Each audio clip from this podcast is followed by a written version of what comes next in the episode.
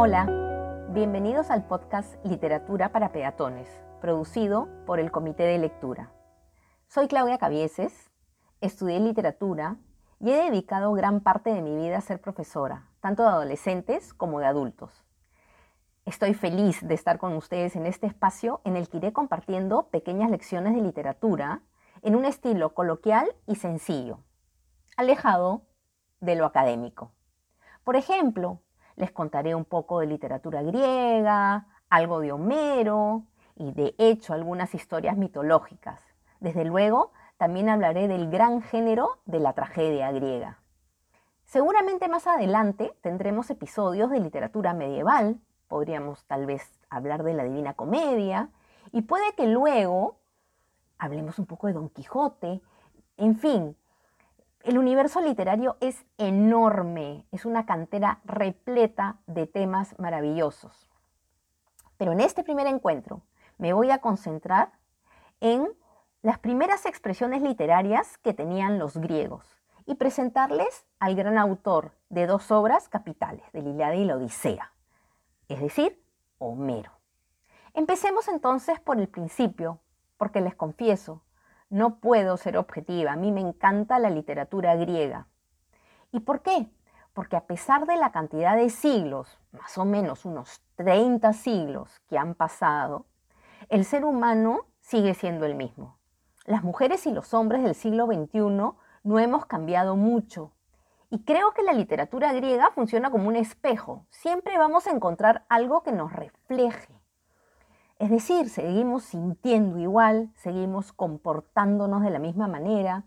A veces nos creemos pequeños dioses cuando en realidad solo somos criaturas mortales. Tal vez somos valientes como Aquiles, o ciegos como Edipo, o vengativos como Medea. Los ejemplos abundan. Pero empecemos. Cuando los pueblos griegos comenzaron a formarse, no se conocía la escritura, Ojo, esto también pasa en otras civilizaciones, pero de ello no voy a desarrollar. Y por eso se contaban historias de manera oral, de generación en generación. ¿Qué historias contaban? Seguramente las que hablaban de grandes héroes, las que resultaban más entretenidas, las que por ahí tocaban temas de poder, de sangre, de batallas, de líos entre familias. De hecho, eran sumamente entretenidas para haber pasado, como acabo de decir hace un momento, de generación en generación. A muchos de estos textos orales se les conoce como epopeyas. ¿Por qué en lo particular? Porque toca temas nacionalistas, habla de aventuras, de temas de guerra, del valor de ciertos héroes en particular. ¿Y quiénes eran estos héroes? Estaban en una zona gris entre ser un poco dioses y mejor que los humanos. Eran mucho más sagaces, más valientes, mejores estrategas, extraordinarios guerreros, es decir, destacaban por encima de sus pares. Pero además, estas historias tenían un elemento que no podemos dejar de lado, por el contrario, es fundamental, que era la presencia de los dioses. Y como todo pueblo que recién está en formación, estos dioses, ¿cómo habían aparecido? Pues en muchos casos habían eh, sido respuesta a una explicación cuando los griegos miraban alrededor y la naturaleza los llenaba de preguntas, de tratar de buscar explicación a cosas que no la tenían y se les ocurre empezar a soñar, a creer, a crear unos seres extraordinarios con poderes inimaginables. Por ejemplo, ¿cómo explico qué es el rayo? Para eso apareció Zeus. ¿Cómo explico qué es el viento? Para eso aparece Olo. Y así como explico el cambio de estación, la madre tierra, hasta la tela de araña. Yo me pongo a pensar hoy cómo le hemos explicado a los niños qué cosa es el COVID y qué, qué elemento nos mantiene encerrados en nuestras casas o cuando tenemos que salir con una mascarilla, cuando tenemos que lavarnos las manos, cada vez que volvemos de la calle o tenemos contacto externo. Y seguramente muchos de ustedes les ha hablado de un bicho malo, buscando un equilibrio para no causar pánico, pero a la vez de algo que en el mundo de la fantasía tenga cierto sentido. Bueno, también somos creadores de mitologías y leyendas. Volvamos a nuestros dioses griegos, a estas maravillosas criaturas que vivían la vida igual que los humanos, pero al máximo, en extremo. Si odiaban, odiaban. Eran conflictivos. Si amaban, amaban. Eran celosos, coléricos, intolerantes, manipuladores, en fin, reunían una cantidad de sentimientos más humanos que los humanos mismos. Y ahí vamos a quedarnos con los especialistas en contar historias de estos dioses y de estos héroes que he mencionado hace un momento. A estos especialistas se les conoce como los aedos. ¿Y qué era un aedo? Una suerte de poeta ambulante, una especie de tatarabuelo del trovador medieval o del juglar. Solían ser contratados en las casas de los nobles, que eran dueños de grandes latifundios, conocidos como reinos. Entretenían, que entretenían, perdón, y halagaban a sus invitados contratando a estos individuos, es decir, a los aedos, para que los ayudaran a mantener bien atendidos a sus huéspedes contándoles historias. Después de las grandes comilonas, mientras que hacían la digestión, el aedo, a veces acompañado de un fondo musical, se ponía a contar historias de héroes y dioses. Estas historias, como eran historias orales, se modificaban, sufrían modificaciones de acuerdo al anfitrión, al público, al lugar donde estaban y obviamente a las virtudes del aedo. Ciertamente, esto me hace acordar a eh, los cuentos infantiles, por ejemplo, cuando nosotros eh, éramos niños y escuchábamos cuentos infantiles y no sabíamos leer y quien nos contaba el cuento infantil no nos leía un libro, seguramente nos cortaba una versión que consideraba su mejor versión. La versión de la abuela era una, la versión de la mamá o el papá era otra. Y así, por ejemplo, la versión que llega hasta nuestros días de Cenicienta no es precisamente muy cercana a la versión original. Les doy un ejemplo.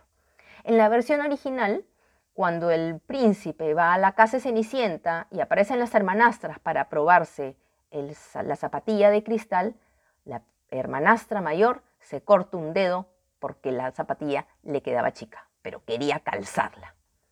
No se me ocurre hoy leer una versión o contar una versión con ese hecho tan sangriento. Pero volvamos a los griegos. Hacia el siglo VIII, la historia de la literatura ya nos habla de un aedo en particular. Homero, recuerden el nombre. Se decía que era ciego. ¿Y por qué se decía que era ciego? Porque Homejorón en griego antiguo quería decir el que no ve. Opción nuestra si queremos creer que es ciego o no.